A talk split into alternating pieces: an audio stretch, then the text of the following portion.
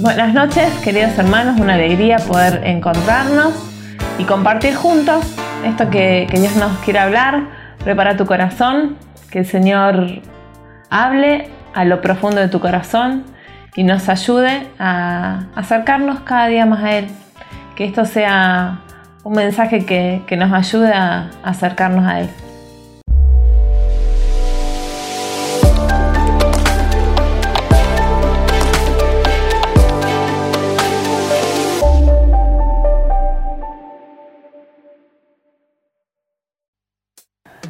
Bueno, vamos a comenzar con el tema de hoy que, que nos ayuda a poder ser libres de la culpa que tenemos.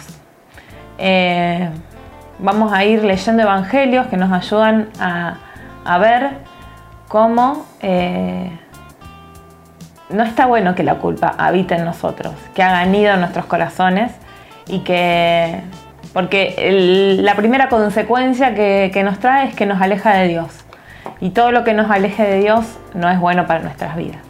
Vamos a ir a la palabra Juan 9.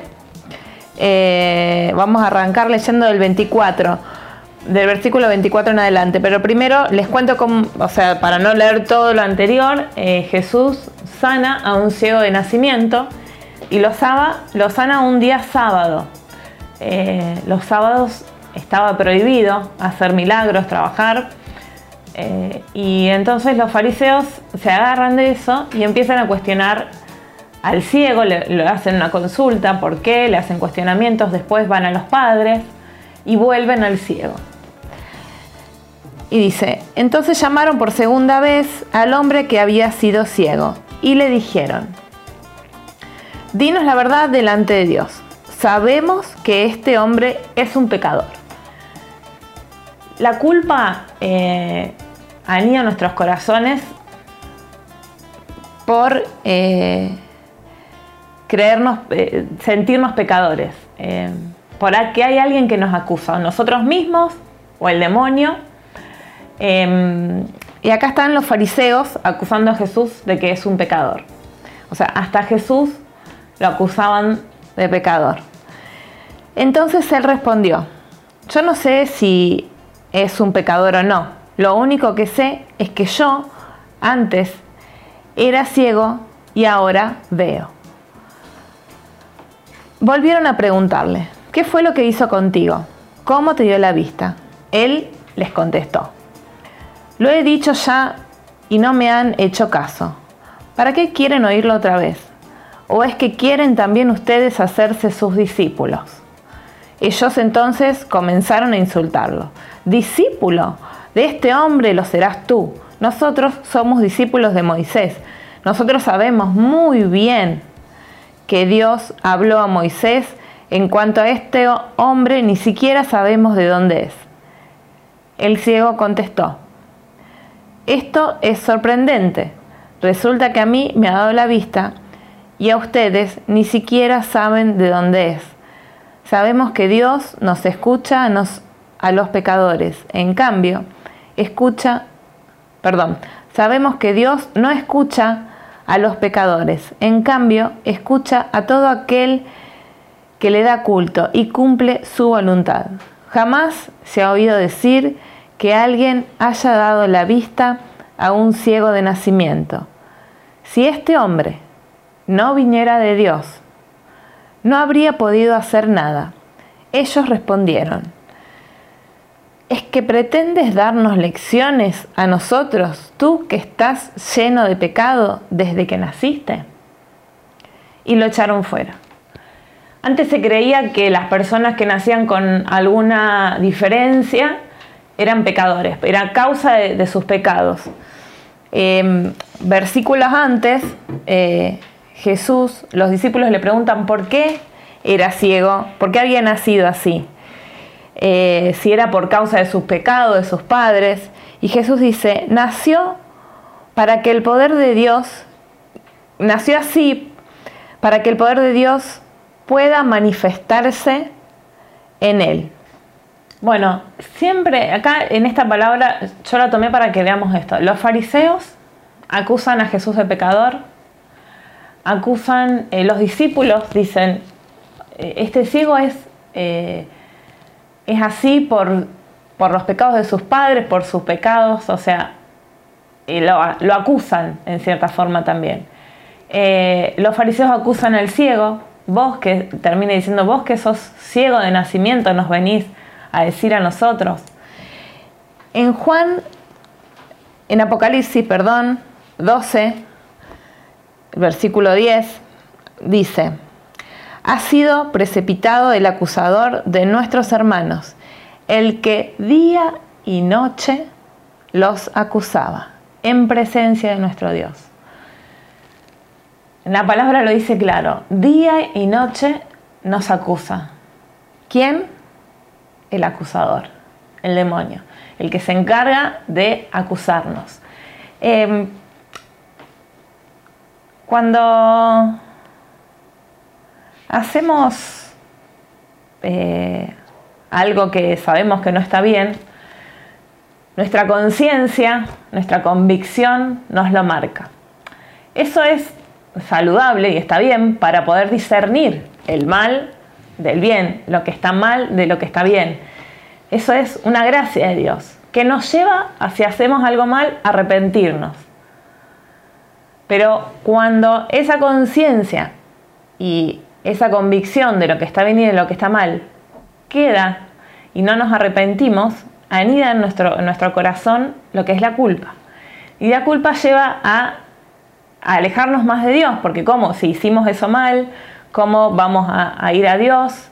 Eh, y ahí es donde, donde dice el Apocalipsis, día y noche nos acusa.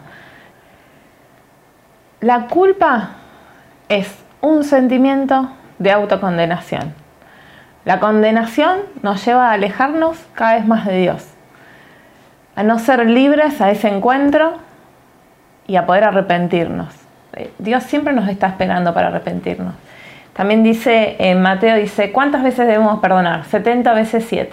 Y así te tenés que perdonar vos 70 veces 7 porque Dios te va a perdonar cada vez que regreses con un corazón arrepentido y queriendo no volver a caer en eso. Eh, por el contrario, si nos quedamos en la culpa, nos alejamos cada día más. Yo a veces siento culpa de mm, no poder orar todos los días. Y esa culpa hace que yo al otro día diga, ay, pero yo no oré el otro día y así sucesivamente me vaya alejando cada día más y cada día se hace más grande esa culpa y esa brecha más larga. Em, pregúntate de qué te sentís culpable, porque a veces sentimos que sí, nos tenemos que sentir culpables como por grandes pecados, y a veces son pequeñas cosas que nos hacen sentir culpables, que no llegamos a detectarla, pero que sí nos alejan de Dios. Esto de no eh, arrepentirnos de corazón nos aleja de Dios. Dios te está esperando siempre. Siempre para que lleguemos a Él con un corazón arrepentido, Dios nos espera con los brazos abiertos. En Corintios 5, la segunda de Corintios 5, 17, dice, de modo que si alguien vive en Cristo, es una nueva criatura. Lo viejo ha pasado y ha comenzado lo nuevo. No quiere decir esto que es apenas vos conoces a Cristo y ya después ya sos la misma persona. No, o sea, esto es cotidiano. Esto de modo que si alguien vive en Cristo, es una criatura y lo viejo ha pasado y ha comenzado algo nuevo. Todos los días podemos comenzar de nuevo de la mano de Cristo. ¿Qué hubiese pasado si Pedro, que negó a Cristo y que eh, esa misma noche Jesús le había preguntado, eh, había contado lo que iba a pasar y Pedro dijo, no, yo jamás te voy a abandonar, Señor, yo voy a ir con vos, si es necesario voy a morir con vos, pero jamás te voy a abandonar. Y Jesús le dice, ya sabiendo, porque Jesús ya sabe, en el momento que nosotros eh, vamos a caer, Él ya lo sabe, ya nos perdonó de antemano antes que, que cayeras, Él ya te perdonó. Jesús ya lo había perdonado a Pedro, porque ya sabía que lo iba a negar tres veces. Antes que cante el gallo, Pedro lo niega tres veces, rotundamente. La culpa que habrá sentido Pedro sería muy profunda, el dolor, porque la, la culpa causa un dolor, una angustia muy grande. Pero Pedro no se quedó en la culpa. Pedro salió de ese lugar, se arrepintió. Jesús le pregunta tres veces, Pedro, ¿me amas? Sí, Señor, tú sabes que te quiero. Apacienta mis ovejas. Pedro, ¿me amas? Sí, Señor, tú sabes que te amo. Apacienta mis ovejas. Y por tercera vez le pregunta, porque fueron tres veces que, que Pedro lo negó. Pedro, ¿me amas? Pone tu nombre. Siempre hacemos esta dinámica, pero es realmente así. O sea, Fernanda, ¿me amas? Sí, Señor. Sabes que te amo. Pregúntate, ¿por qué no puedes sacar la culpa? Tenemos que arrepentirnos de lo que hacemos. Y en ese arrepentimiento, Dios deja que nosotros le digamos a Él, sí Señor, tú sabes que yo te amo. Y enseguida le manda el servicio. Porque no podemos servir si sentimos culpa, no podemos servir a Dios, no podemos dar de lo que no tenemos. Y el sentimiento de culpa nos, como ya lo dije, nos aleja de Dios, nos aleja de la gracia.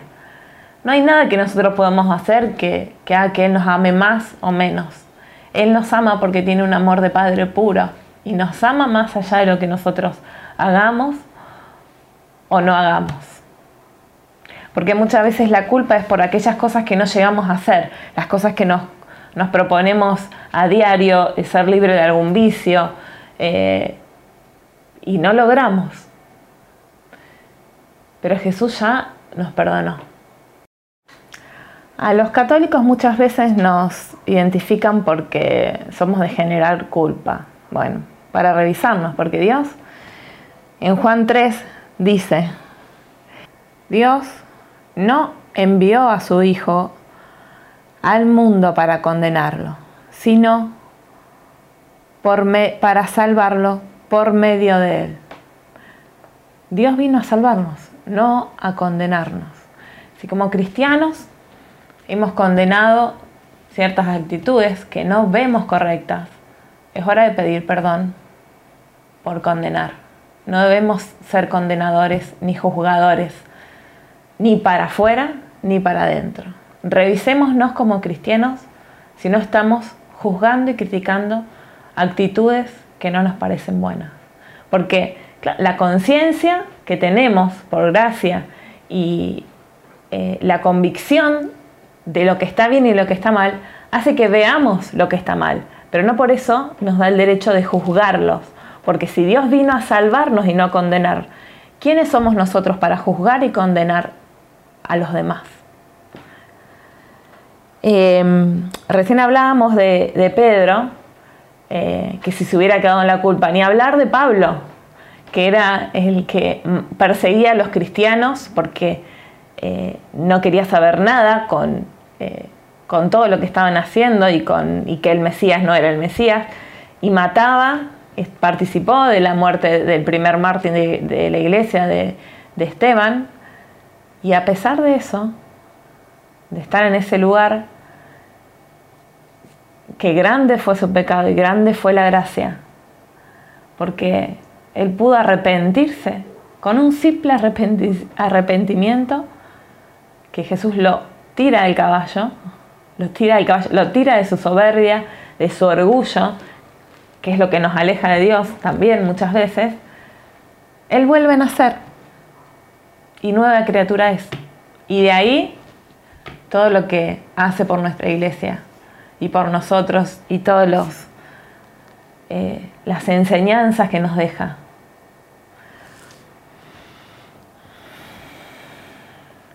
Vivir sin culpa, pero con un corazón en Cristo. Yo en una época de mi vida, eh, me acuerdo, 20, 21 años, eh, yo ya estaba en un grupo de oración, estaba en el camino de Dios, pero tuve como, eh, digo, yo quiero hacer cosas que, sé que están mal, ¿por qué tengo esta conciencia que no me lo deja hacer? Y renegué un tiempo de esa conciencia, pero esa conciencia me protegió de un montón de cosas, eh, ya que a pesar de todo que, que no la quería tener, ya estaba la gracia en mí, la fe estaba tan sembrada que, que no pudo ser arrancada ni arrebatada. Y hoy doy gracias a Dios de esa conciencia que, que renegué en un momento que me protegió. Y hoy, viendo muchas eh, amigas, gente querida, que, que no tenían la gracia de esa conciencia, porque no conocían a Cristo, y vivieron cosas muy dolorosas. Y por no tener esa defensa, que es la conciencia que... La conciencia y la convicción de un Cristo vivo, de un Cristo que perdona, que nos salva, que nos libera. Creo que todos pasamos por ese tiempo donde nos cuesta o renegamos de esa conciencia, sobre todo los, adolescentes, eh, que como yo a lo mejor tienen padres que, de fe, que oran por sus hijos. Yo también sé que mucha eh, de esa protección que yo tuve y que no me alejé del todo y que esa conciencia seguía ahí, es la oración de mis padres. En Primera de Juan 3 del 19 al 20 dice, en esto sabremos que pertenecemos a la verdad y tendremos la conciencia tranquila ante Dios.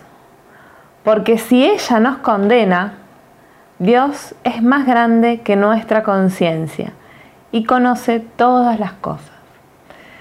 Esta conciencia, que es la que nos condena, que a veces nos hace ir a esa culpa profunda, eh, Dios es más grande. Dios es más grande que esa conciencia que te condena. Entonces, ¿cómo no acercarnos a Dios libres y livianos de toda culpa? Vamos a volver a, Apocalipsis, vamos a leerla completa. Ya está aquí la salvación y el poder en el reinado de nuestro Dios. Ya está aquí la autoridad de su Mesías. Ha sido precipitado el acusador de nuestros hermanos, el que día y noche nos acusaba en presencia de nuestro Dios. Ellos mismos lo vencieron por medio de la sangre del cordero y por el testimonio que dieron sin que el amor a su vida los hiciera temer la muerte. Alégrense por tanto cielos y los que habitan en ellos Alegrémonos porque la sangre del Cordero nos ha liberado, nos ha hecho libre para poder tener ese abrazo con Jesús sin culpa. Eh, que en lo cotidiano no nos alejemos de Dios por, por esas cosas, que, lo tengamos en cada momento presente, que oremos por nosotros, por nuestros hijos y que podamos servirlo. Eh, que podamos ser testimonio en cada lugar donde estamos, que no nos avergoncemos como, como Pedro, que no, no lo neguemos a Él en donde estamos, que podamos ser testimonio de que nuestra alegría, de que nuestro gozo viene de Él y que no hay nada ni nadie que nos lo pueda sacar, ni siquiera nuestra propia culpa, nuestra conciencia, como dice Dios. Él es más grande que esa conciencia que nos lleva al arrepentimiento y el arrepentimiento nos acerca a Cristo. Tengamos como prioridad en, este tiempo, en este día, en esta semana, poder detectar cuál es, la culpa que, que nos aleja de Dios. Y pensemos en Pedro, en Pablo, que fueron los que hoy nombré, pero hay muchos en la Biblia, que se hubieran quedado en la culpa, eh, porque la conciencia nos hace distinguir el bien y el mal. La culpa nos autocondena. Si Pedro y Pablo se hubieran quedado ahí, ¿de cuántas eh, bendiciones, de cuántas transformaciones de millones de personas eh, no, hubiera pasado? Pensá en vos, que pensá en tus frutos.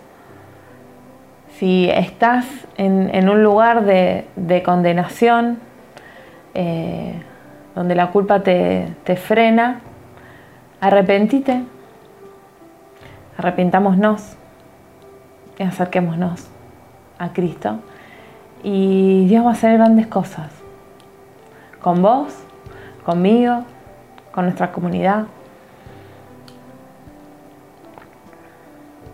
Él transforma a las personas que, que llegan con un corazón arrepentido. Lo hace nuevo. Así que, y el desafío es cada día.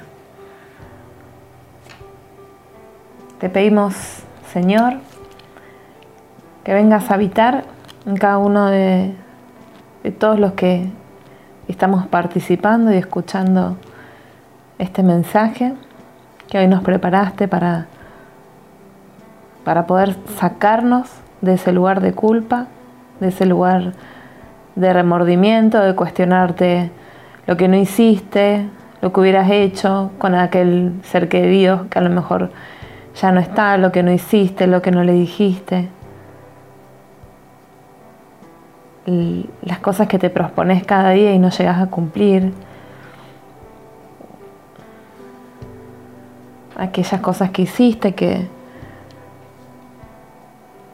que te generan un dolor muy grande. Si hubiera hecho esto, si hubiera hecho aquello. Dios no te condena, no te culpa, no te culpes vos. Dios hace nueva todas las cosas y hoy, en este momento donde estés, Dios te está haciendo una persona nueva, un ser nuevo. Deja atrás lo pasado y anda por, por lo que viene por todo lo que Dios quiere que conquistes. Tu familia, tu salud, tus seres queridos, tu economía, tu prosperidad. Vamos por, por esa nueva persona, vamos por, por, esa, por esa nueva desafío, por ese nuevo desafío que el Señor nos trae eh, de conquistar sin ese peso de la culpa. Él ya te perdonó. Perdónate vos también. Nos volvemos a encontrar el jueves que viene. Eh, hace esa lista esta semana y perdonate por, por todo lo que está ahí deteniéndote.